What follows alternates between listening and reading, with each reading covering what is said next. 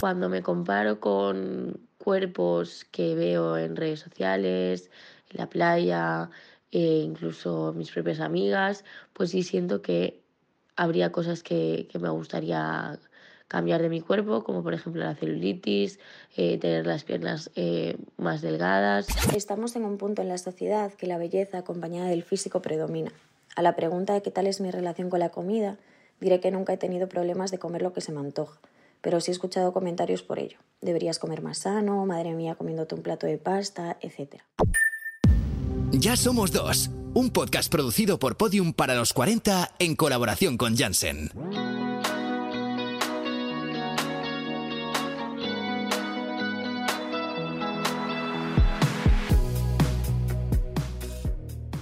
Si tuviésemos delante a 100 chicas españolas de entre 12 y 21 años y preguntásemos por su relación con la comida, si se sienten a gusto con su cuerpo o si alguna vez han sentido que debían cambiar para ser más válidas, probablemente la mayoría de ellas nos diría que sí, que se ha sentido así en algún momento. Pero es que de esas 100 chicas, 5 estarían padeciendo un trastorno de la conducta alimentaria, un TCA. Sí que es verdad que me he sentido inferior en cuanto a pues, temas de chicos que a lo mejor opinan que mm, tal chica tiene un cuerpo perfecto, claro, tú no te ves como esa chica y ya pues te baja los ánimos. En las redes sociales se ven cuerpos como súper estéticos y yo no veo el mío como esos y pues dices, joder, es que si fuese así a lo mejor la gente mm, le gustaría más a la gente lo que sea, pero, pero luego te das cuenta de que no, no, no merece la pena eso. Episodio 2. El TCA. Más allá de una mala relación con la comida.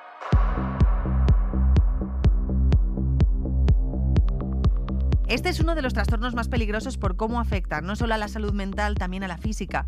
Pero el peligro va más allá porque la anorexia es uno de los trastornos mentales con mayor tasa de mortalidad. Eso sí, existe un cambio. Cada vez hablamos más de este tipo de trastornos y somos más conscientes de qué implican y de cómo podemos identificarlos.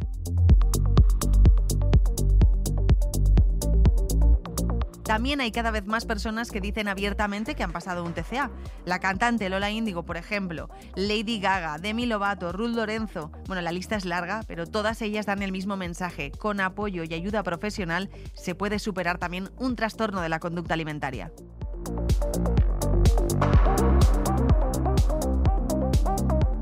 pero he aprendido que la relación con la comida tiene que ser sana porque si no puedes llegar a unos extremos que mm, son muy perjudiciales.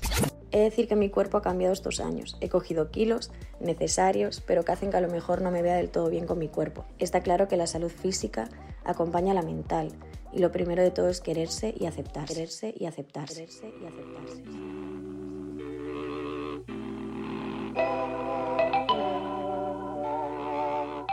Tenemos con nosotras a Rocío Rodríguez, psicóloga general sanitaria y psicoterapeuta con más de 10 años de experiencia en el ámbito clínico.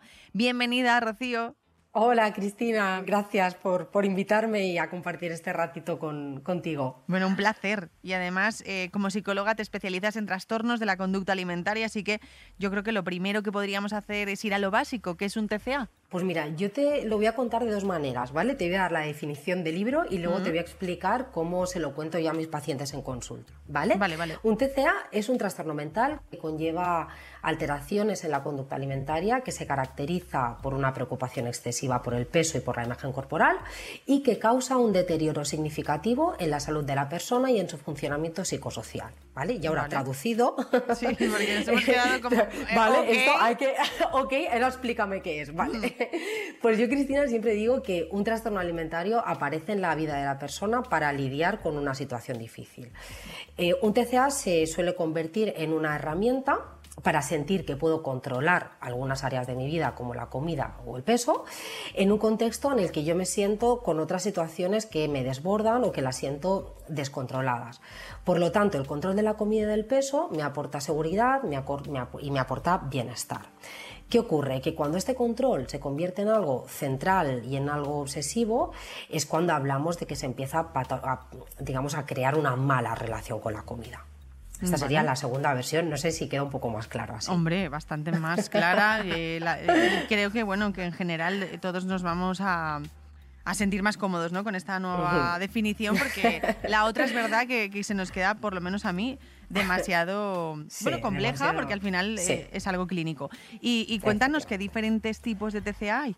Vale, Cristina, pues mira, los TCA se clasifican en ocho tipos, ¿vale? Pero los que tienen una mayor prevalencia en nuestra población son la anorexia nerviosa, la bulimia nerviosa, el trastorno por atracón y el TECANE, que es el trastorno de conducta alimentaria no especificado. ¿Qué ocurre? Que existe la creencia de que la anorexia es la que está más presente en nuestra sociedad, porque quizás es la que más se conoce.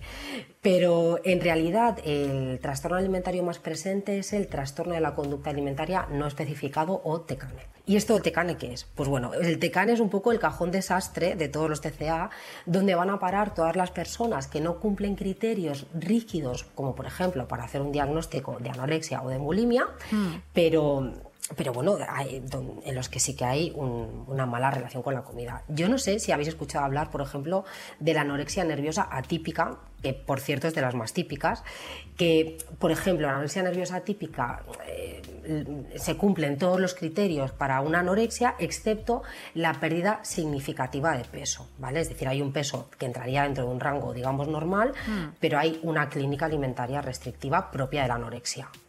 Claro que encima... ¿Vale?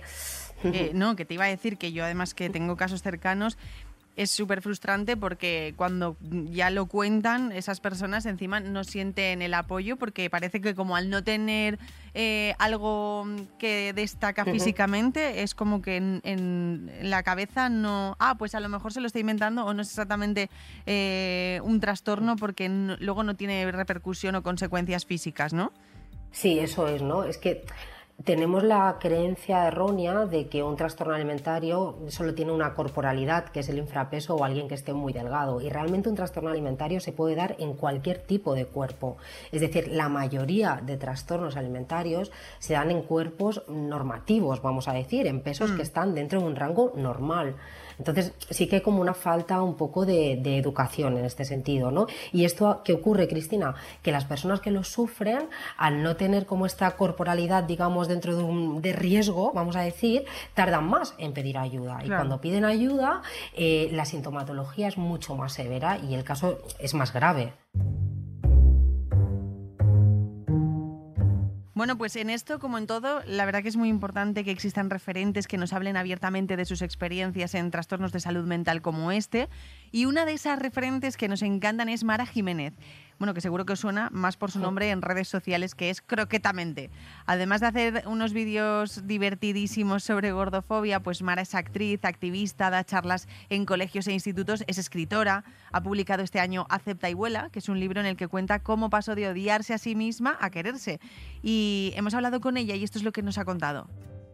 Mi experiencia con los TCA es bastante longeva porque tengo 27 años y aunque mi diagnóstico se hizo a mis 13, que se me diagnosticó anorexia purgativa, un trastorno además bastante invisibilizado en cuerpos gordos, pues yo recuerdo mis primeros momentos de vergüenza corporal y de mala relación con el cuerpo y con la comida a partir de los 9 años. Por tanto, aunque el diagnóstico vino después, la etiqueta, vamos a decir, las conductas estaban como mucho antes, ¿no?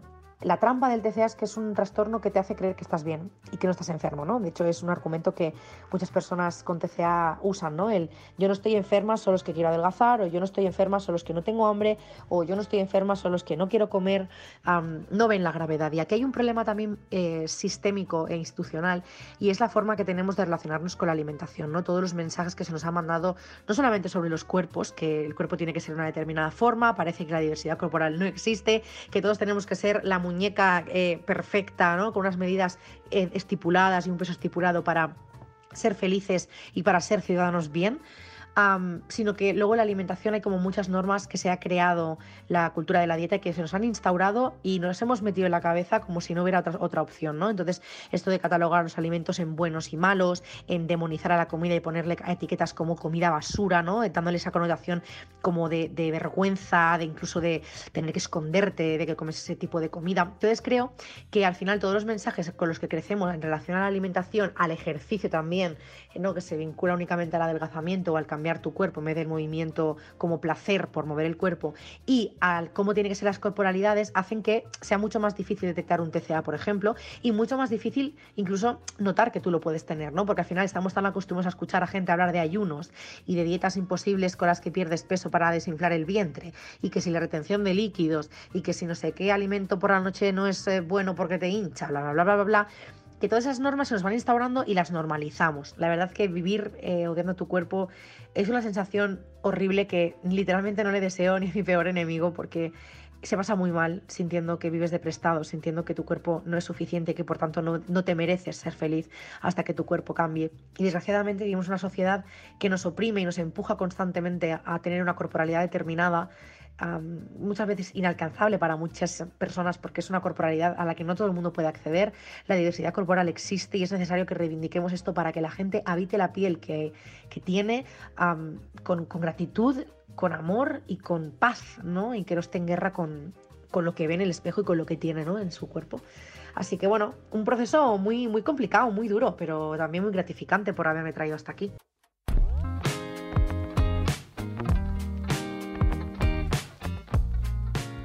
Bueno, Raquel, eh, la historia de Mara es una experiencia típica o normal en una paciente con TCA, ¿no?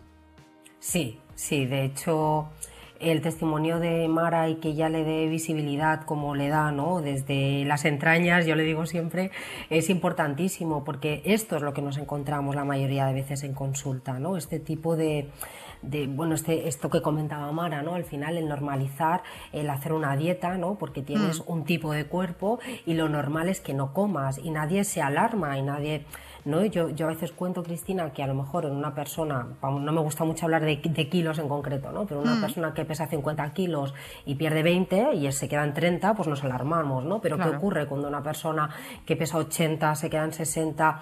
¿Cómo los ha perdido esos kilos? ¿A costa de qué? ¿Cómo está? ¿Qué ha tenido que...?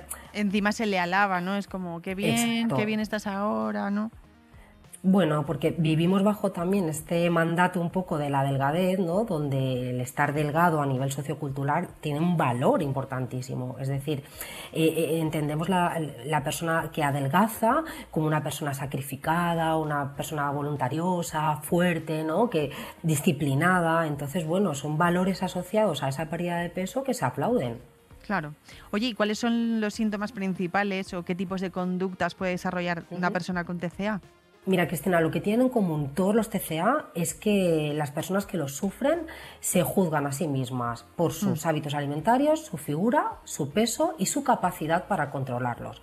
Por lo tanto, de esta necesidad de control se derivan conductas que, como te decía, son propias en todos los TCA, como por ejemplo hacer dietas restrictivas, hacer ayunos, abusar del ejercicio físico, rituales de comprobación como mirarse continuamente en el espejo o medirse, pesarse de manera compulsiva, conductas de compensación o algo que también es muy significativo son las conversaciones que siempre giran en torno a esta preocupación constante sobre la comida, sobre el peso, Oye, ¿y, mm, qué estrategias podemos intentar llevar a cabo en momentos concretos? Por ejemplo, cuando una persona con bulimia se encuentra en un momento de atracón o cuando empieza a afectar más de lo que debería el número de la báscula al pesarnos. O sea, ¿qué hay que hacer?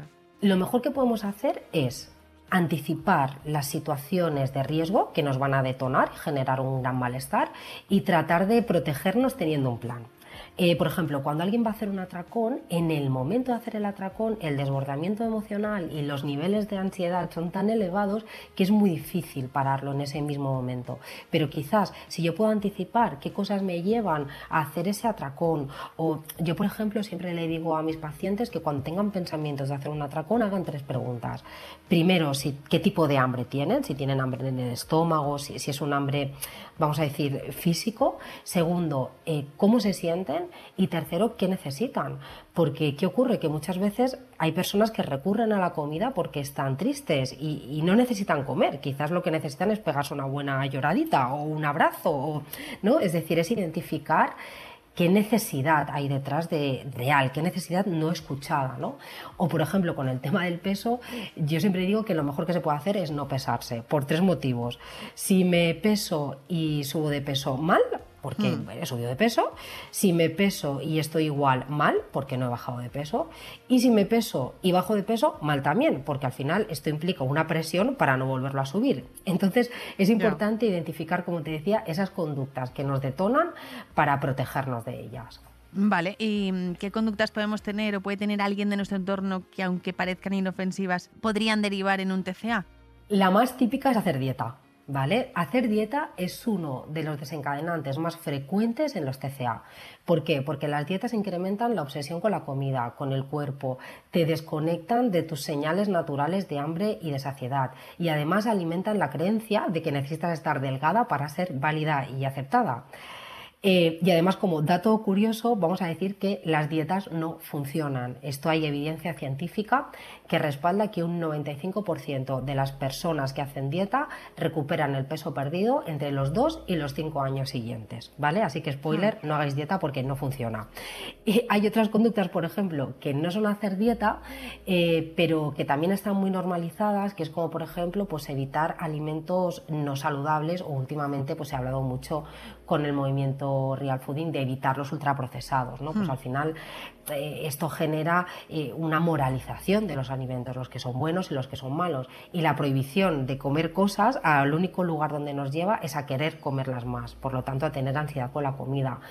O, por ejemplo, controlar, controlar las calorías que se ingieren para no pasarse, compensar comidas, ¿no? He comido mucho al mediodía, por la noche no ceno. Al final, todas estas conductas, como te decía, que están súper normalizadas, son conductas de, de riesgo. Claro, y sin llegar a, a nada más grave, es verdad que eh, en nuestro día a día todo el mundo hacemos ese tipo de comentarios y yo lo he- me he dado cuenta siendo madre, porque con mis hijos, o sea, con el mayor, de pronto un día me vio desnuda y me dijo, ay mami, estás gorda y blanda. Y me quedé impactada porque pensé, uy, pero ¿cómo me ve así? Y entonces digo, sí, ¿tú crees que estoy gorda y blanda? Y hace, no sé, ¿lo dices tú? Y pensé, jolín, hablo de mí así de mal. O sea, y, y él, claro, oye eso, pues me lo dice, porque él no, no entiende. E incluso también me ha dicho, ¿por qué- eh, ¿tú por qué comes otra cosa? ¿Por qué comes diferente? Y yo, no, es que estoy a dieta. Y luego he pensado, no, ¿cómo le estoy diciendo esto a, a- a mi hijo? no Porque estoy transmitiéndole que estoy gorda y que tengo que hacer dieta. O sea, terrible todo. Y, y- y yo en realidad no, no lo tengo como algo grave, pero claro que, que puede acabar mal y, y claro que no es, no es un buen valor que transmitir a, a los más pequeños, ¿no? Bueno, pero al final, Cristina, estamos todos inmersos en esta cultura de la dieta. Claro. Eh, y, va- y vivimos bajo una gran presión estética y vivimos con, con una gordofobia muy interiorizada que nos lleva, porque fíjate, Cristina, quizás tu hijo te dice, estás gorda, pero él no pone una connotación Claro, negativa a esa claro. palabra, ¿no? Porque gorda en su significado auténtico y genuino no tiene ningún tipo de connotación negativa. ¿no? Totalmente, claro. Tú lo vives mal porque, porque para ti sí tiene quizás otro tipo de significado que para él no tiene, ¿no? Tengo que Entonces, acostumbrarme a que no lo tienes, ¿verdad? Pero hombre, yo pienso que desde los 16 años que eh, a mí me llevaron al médico porque yo estaba gorda y tenía que adelgazar, Guau. ¿eh? Sí, sí, sí. Guau. Sí, ha sido. Y Bueno. porque soy muy distinta al resto de mi familia por mi constitución y ha costado mucho que entendiésemos todos que no, no, es, algo, no es algo malo y que no puedo cambiar y que soy así y que. Que bueno, que, que es maravilloso, ¿sabes? Que por eso Claro, cada uno somos especiales y cada uno somos como somos. Pero es verdad que, que, bueno, que la cultura y como, y bueno, y, en- y sobre todo, pues ahora hay muchos más referentes, ¿no? Y tenemos, eh, por suerte, estamos hablando ahora aquí de esto, ¿no? Pero antes no se hablaba Sí. tanto. Y, y bueno, ¿cómo nos afecta ¿no? esto en la sociedad en general, ¿no? al desarrollo de un TCA, precisamente lo que estamos comentando, o a que se recuperen de, de ello? Bueno, es justo al hilo de lo que decíamos, Cristina, vivimos en una sociedad en la que existe una gran presión estética y en la que la diversidad corporal no cabe. Es decir, al final el, el- el- el canon de belleza eh, es para muy, muy, muy poquita gente, ¿no? Eh, y cuando nos salimos de ahí es muy fácil eh, acomplejarse en, en una sociedad, como te decía, donde no existe, donde no hay lugar para todo tipo de cuerpos. Entonces, eh, a veces cuando hablamos de qué podemos hacer, yo siempre explico que lo mejor que podemos hacer es un ejercicio de, construcción interno, no es nuestra manera de poder aportar, consumir, por ejemplo, diversidad corporal, empezar a- a sacarnos de, la cabeza ideas como que una persona que está gorda está gorda porque quiere, porque es una vaga, porque no se esfuerza por cambiar su cuerpo. Mm, hay una serie de, creencias que es necesario que desarrollemos un espíritu crítico y nos las podamos cuestionar para, para crecer y para al final convivir en una sociedad más respetuosa con todo tipo de cuerpos y de, y de formas. Bueno, y ahora con todo lo que nos estás contando, hay personas que pueden identificar que están desarrollando un TCA o que ven eh, comportamientos que pueden ser preocupantes en amigos o familiares. ¿Y en esos casos qué debemos hacer? Lo mejor que podemos hacer en estos casos es entender, como te decía al principio, Cristina, que un TCA es un trastorno mental. Por lo tanto, lo mejor que podemos hacer es alejarnos de preguntas que tengan que ver con puramente lo conductual, con la comida, y mostrar interés por lo que ocurre en el plano emocional tenemos que entender que un trastorno alimentario, eh, es decir, la conducta alimentaria refleja un malestar interno. Por lo tanto, lo interesante es preguntar sobre cómo estás.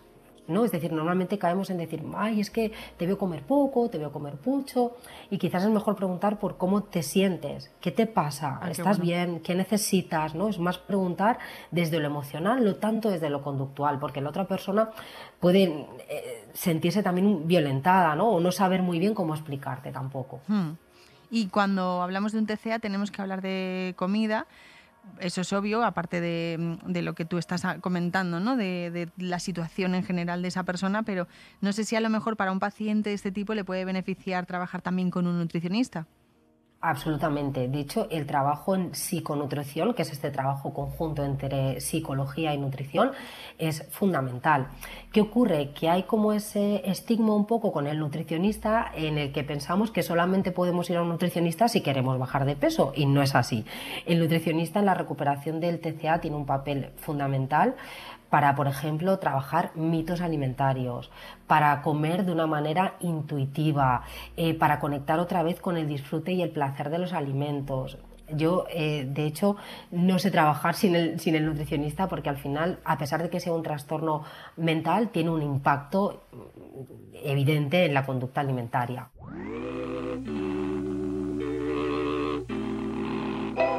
Pues mira, hemos hablado con una nutricionista que es Beatriz Verdi, que tiene más de 20 años de experiencia en tratamientos de los TCA en adultos, adolescentes, también en las familias, y nos ha dado algunas claves para poder mejorar nuestra relación con la comida.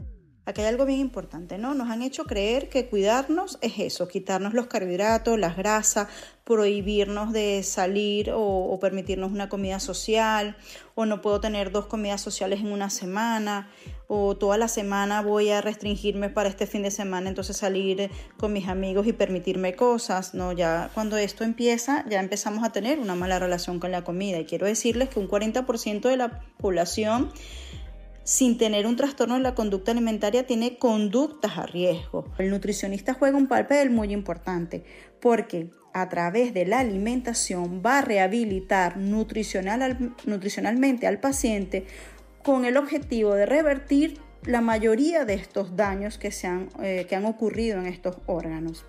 Un punto importante es que los daños se van a ver en cualquier tamaño corporal. Por ejemplo, una persona de cuerpo grande con anorexia también va a tener afectados sus órganos. Tiene el mismo riesgo una persona de 100 kilos que pierde 20 en dos meses que aquella que pesa 60 y pierde los mismos 20 kilos. En los momentos de la comida yo siempre sugiero eh, mm, recomiendo estrategias antes, durante y después. Entonces, por ejemplo, antes, yo les digo, puede ser dos días antes o ese mismo día más temprano, que planifiquen con anticipación aquel alimento reto que quieran exponerse y que hagan un ejercicio de visualización o de exposición imaginaria con ese alimento. Porque el imaginarlo simplemente les va a hacer sentir eh, ansiedad. Entonces es como para ponerlo en práctica y en el momento de la comida pues se le va a hacer muy más fácil. Durante las comidas siempre les digo que si pueden comer acompañado pues mucho mejor. Y durante la comida si pueden mantener una conversación, o sea, mantenerse distraído con una conversación que no sea eh, relacionada con la alimentación y el cuerpo ni el trastorno de alimentación, pues eso es lo ideal. También hay que tener presente que durante la comida van a sentir miedo y ansiedad y eso hay que aceptarlo. Entonces el aceptarlo los va a ayudar. También ayuda mucho el pensar en las cosas que quieres en la vida escribirlas y piensa que la recuperación era posible tus sueños. Y eso, y para tener estos sueños tienes que sanar y para sanar tienes que comer, ¿no? Y que es la comida quien te lo va a permitir. Entonces, por supuesto, todo, todo esto ayuda. Y, y es práctica tras práctica, ¿no? Esto no se quita a la primera, sino a medida que te vayas exponiendo, eso se va a ir sanando y lo vas a ir, lo vas a ir logrando y recuperándote tenemos que tener en cuenta que estas personas tienen un miedo intenso a comer y nosotros a través de herramientas y técnicas vamos a ayudarlos a que pierdan esos miedos. Estas personas tienen pensamientos involuntarios e irracionales en torno a la comida de su cuerpo.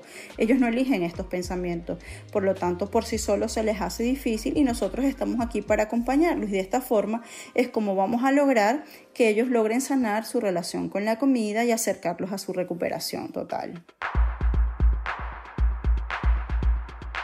Pues con esto nos quedamos. Muchas gracias Rocío Rodríguez por ayudarnos a ir más allá de los tópicos y entender mejor qué es un TCA y cómo podemos superarlo. Gracias a vosotros por contar conmigo, ha sido un placer. Ya Somos Dos es un podcast de los 40 producido por Podium Podcast en colaboración con Janssen. Presentado por Cristina Bosca. Guión y producción Paula García Viana. Producción ejecutiva Elia Fernández. Diseño sonoro Andrés Fernández.